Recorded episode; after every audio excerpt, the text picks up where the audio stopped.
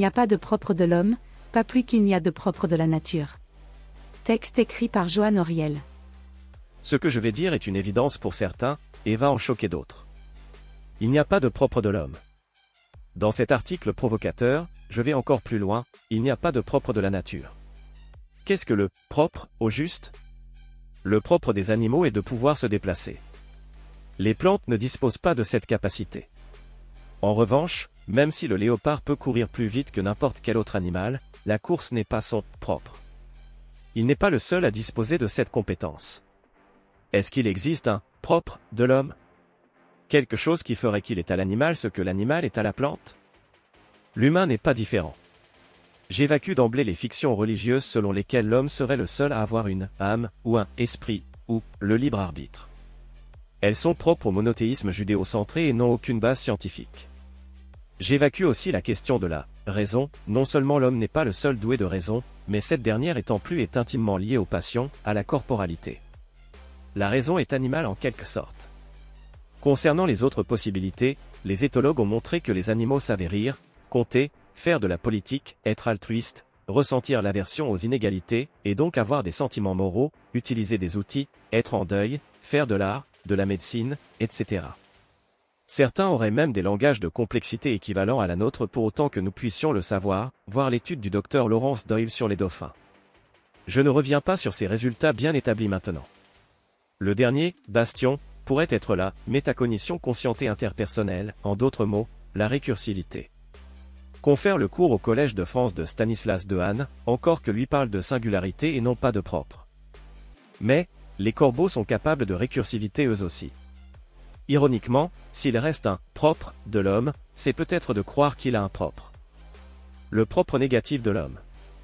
Cependant, il existe de nos jours une conception négative du propre de l'homme qui s'est répandue, l'homme serait exceptionnel, non pas par ses facultés artistiques ou de raisonnement, mais par sa capacité inégalée de nuisance. L'homme serait pire. Vraiment? Ce nouveau propre de l'homme est fondamentalement lié à une certaine écologie punitive. L'homme serait le bourreau, la nature la victime, les écologistes les sauveurs. Voyons ce qu'il en est. L'homme tuerait par plaisir à l'inverse des autres animaux qui ne tueraient que pour se nourrir parcimonieusement. C'est faux.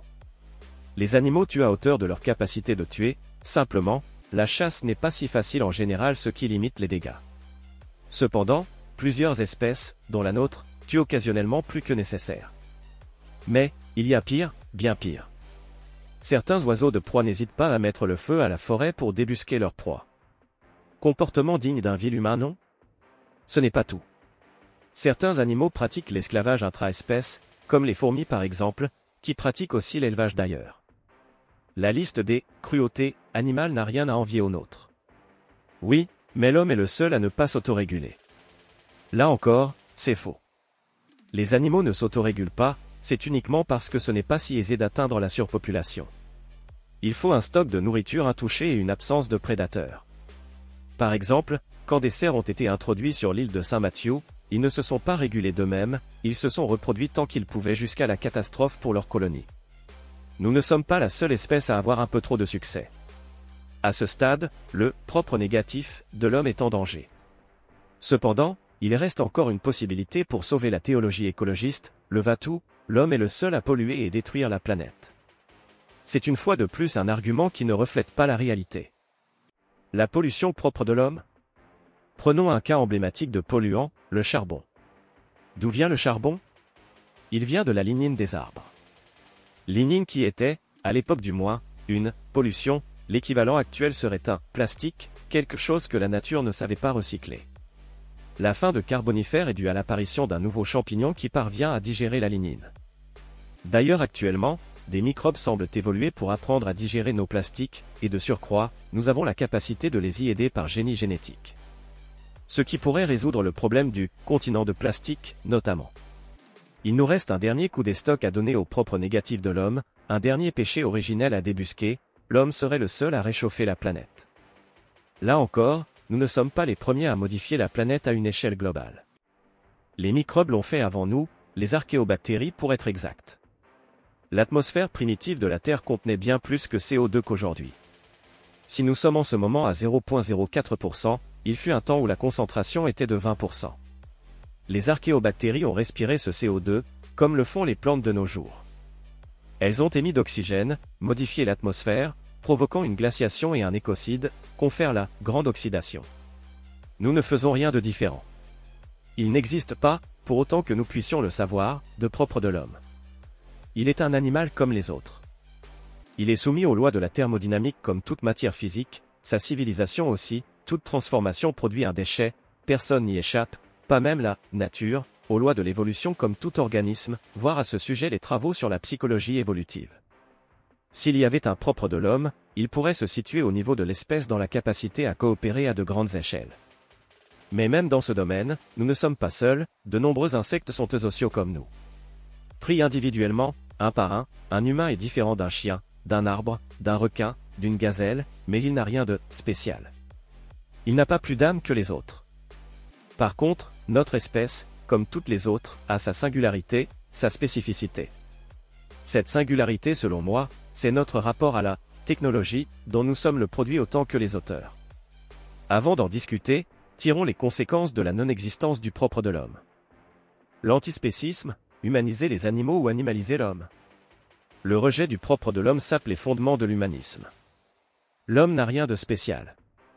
C'est l'un des marqueurs du post-humanisme duquel émerge dans les années 70 le mouvement antispéciste dont l'un des buts est de réduire la souffrance animale, et notamment les mauvais traitements, puisqu'il est établi qu'ils ressentent la douleur, on parle alors de sentience, plus que de conscience. Bien que l'objectif soit noble, il provoque de graves, j'insiste, remises en question morale du fait de mettre l'homme et l'animal au même niveau. Je ne vais pas traiter ce sujet ici, ce serait trop long. Un point particulier mérite cependant un éclaircissement. Si l'homme et les autres animaux sont mis sur le même plan, est-ce que cela signifie que l'homme est un animal comme les autres ou bien que les animaux sont des humains comme les autres? Dans un cas, nous aboutissons à des propositions telles que, il faut interdire aux lions de chasser et manger les gazelles, puisque nous interdisons aux humains de se tuer entre eux. Dans l'autre cas, nous aboutissons à la situation inverse, puisque les animaux sont cruels entre eux, pourquoi devrions-nous nous l'interdire? Dans tous les cas, l'impératif catégorique contient en prend un coup. Je laisse en suspens ces questions morales complexes qui seront résolues, espérons-le, au cours du siècle. Il n'y a pas de propre de la nature. S'il n'y a pas de propre de l'homme, alors, le corollaire, c'est qu'il n'y a pas de propre de la nature non plus. Il n'y a pas de distinction entre artificiel, qui serait produit par l'homme, et naturel, qui en aurait été préservé. Il existe bel et bien de la nature, préservée, de l'influence de l'homme, mais pas de nature, naturelle. La nature de la nature est notre nature. Notre déviance même, par rapport à la nature, est animée par la nature de la nature. La nature de la nature. Les animaux, dont nous faisons partie, s'adaptent à leur environnement, c'est entendu. Ce qui est moins connu ou sous-estimé, c'est que les animaux, et probablement l'ensemble du vivant, adaptent leurs environnements en retour. On parle alors d'ingénierie écologique. Un exemple bien connu est l'influence des castors sur les écosystèmes d'eau douce. Les castors construisent des barrages et des lodges en coupant des arbres et en obstruant les cours d'eau. Ces constructions créent des étangs, modifient le cours de l'eau et créent de nouveaux habitats pour d'autres espèces. Ainsi, les castors modifient activement leur environnement pour répondre à leurs besoins, mais ces modifications peuvent également avoir des effets sur l'ensemble de l'écosystème. D'autres exemples d'ingénierie écologique incluent les terriers creusés par les rongeurs, les nids construits par les oiseaux et les coraux qui construisent des récifs. Les vers de terre modifient la structure des sous-sols. Tous ces comportements animaux modifient l'environnement d'une manière qui peut profiter à d'autres espèces ou influencer la structure et la dynamique des écosystèmes. Le cas le plus extrême est peut-être celui des termites, des insectes pour qui le monde extérieur est encore plus hostile qu'il ne l'est pour nous. Elles ne peuvent littéralement survivre que dans leur termitière.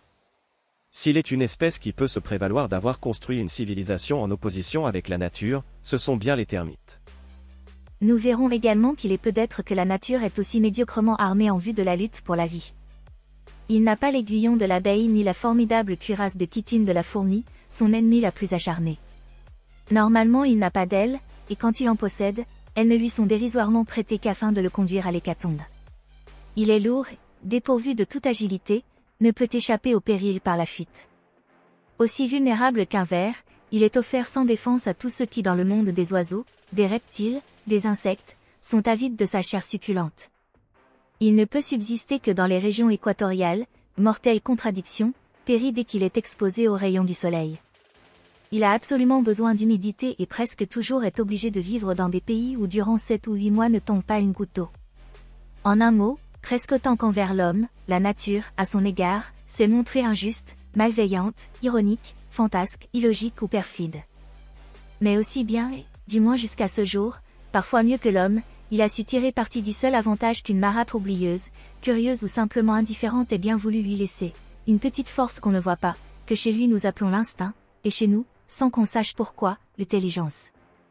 À l'aide de cette petite force qui n'a même pas encore un nom bien défini, il a su se transformer et se créer des armes qu'il ne possédait pas plus spontanément que nous ne possédions les nôtres, il a su s'organiser, se rendre inexpugnable, maintenir dans ses villes la température et l'humidité qui lui sont nécessaires, assurer l'avenir, multiplier à l'infini et devenir peu à peu le plus tenace, le mieux enraciné, le plus redoutable des occupants et des conquérants de ce globe. Maurice Maeterlinck la VIE des termites. Sur un autre plan, quand on parle de nature, on songe à la forêt notamment. Sachez qu'en dehors de certaines zones du Brésil, Canada, Russie et Afrique centrale, la forêt primaire n'existe plus, et en plus, nous n'aimerions probablement pas y vivre. La forêt que nous connaissons en Europe n'est pas préservée, nous l'avons modifiée au cours des ages. De même, les fruits et légumes que nous mangeons ne sont pas naturels, dans le sens préservé. Une pomme sauvage, c'est plus petite et acidulée, une carotte sauvage, c'est très différent, etc. Il en va de même pour les animaux, les vaches, moutons, poulets, cochons que nous consommons sont très différentes de leur version sauvage. En conséquence, il est devenu beaucoup plus facile de se nourrir. Pas seulement parce qu'il suffit d'aller s'approvisionner dans un supermarché, mais parce que les aliments eux-mêmes sont plus riches, plus extropiques négantropiques. C'est le sens de la vie depuis qu'elle existe. Les autres animaux, principalement les domestiqués, il est vrai, profitent aussi de ces aliments enrichis, du moins, autant qu'ils le peuvent. Nous sommes aussi le produit de la technologie. Nous sommes, nous aussi, le produit d'un processus similaire. En ce sens, nous pourrions dire que nous ne sommes plus naturels, sauf que ce processus est naturel.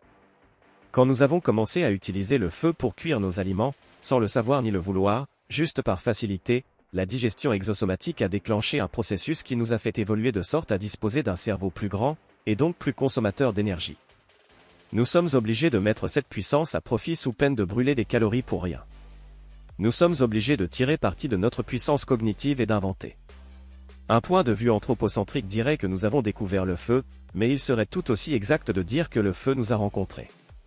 De même, la domestication nous a rencontrés, certains pensent que ce sont les loups chiens qui nous ont adoptés et non l'inverse, faisant émerger des mutations permettant, par exemple, la digestion du lait et nous donnant l'idée de domestiquer les plantes. Il est aussi possible que nos techniques de chasse devenant toujours plus efficaces, nos réserves de viande étant réduites, nous avons été forcés de chercher d'autres solutions à la fin du néolithique. L'agriculture serait née de ce processus, et elle nous aurait ensuite encore modifié, comme le feu l'avait fait avant.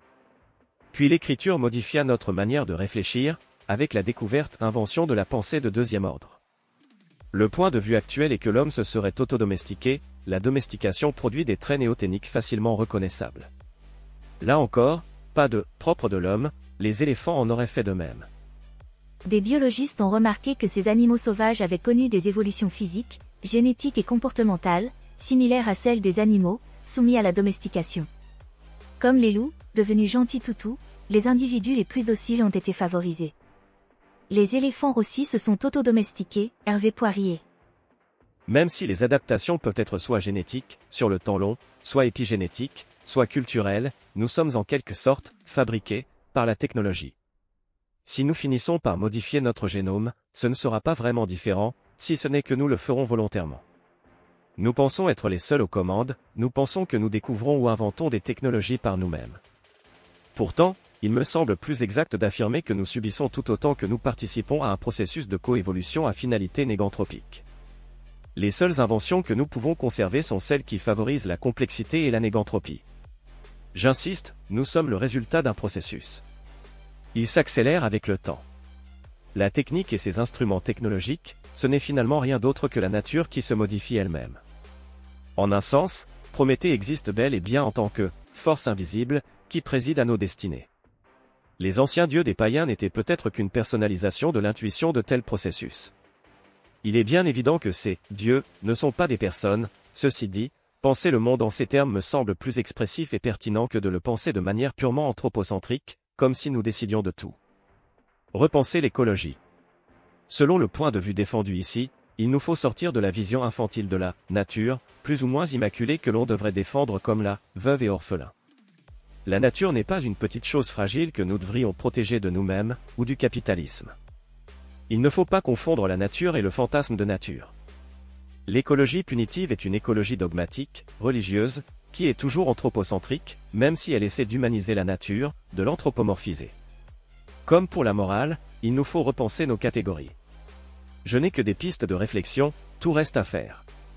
Par quoi remplacer la dichotomie naturelle-artificielle Je propose simplement, adapter mal adapté. Prenons un exemple, nous ne sommes pas adaptés à la vie sous l'eau. Nous pouvons choisir de ne pas nous y adapter pour laisser d'autres organismes le faire et ainsi conserver un réservoir de biodiversité. Dans le cas contraire, pour nous adapter à un milieu aquatique, nous avons plusieurs options. Si c'est un lac par exemple, pourrions l'assécher, nous l'avons bien fait pour des marais, détruisant des écosystèmes entiers, nous pourrions nous faire pousser des branchies par génie génétique, nous pourrions utiliser un scaphandre, ou créer une ville sous-marine. La technique nous donne plus de choix. Pas plus de sagesse, mais plus de choix.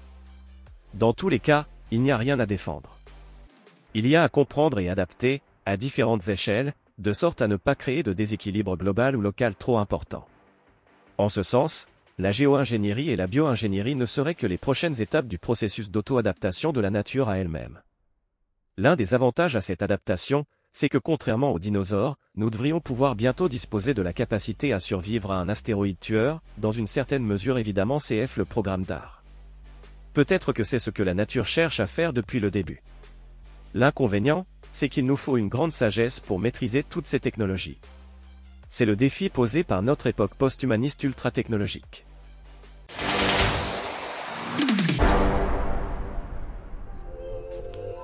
Cet audio vous a plu? Abonnez-vous à notre chaîne afin de recevoir tout notre contenu et soutenez-nous sur Tipeee, le lien est dans la description.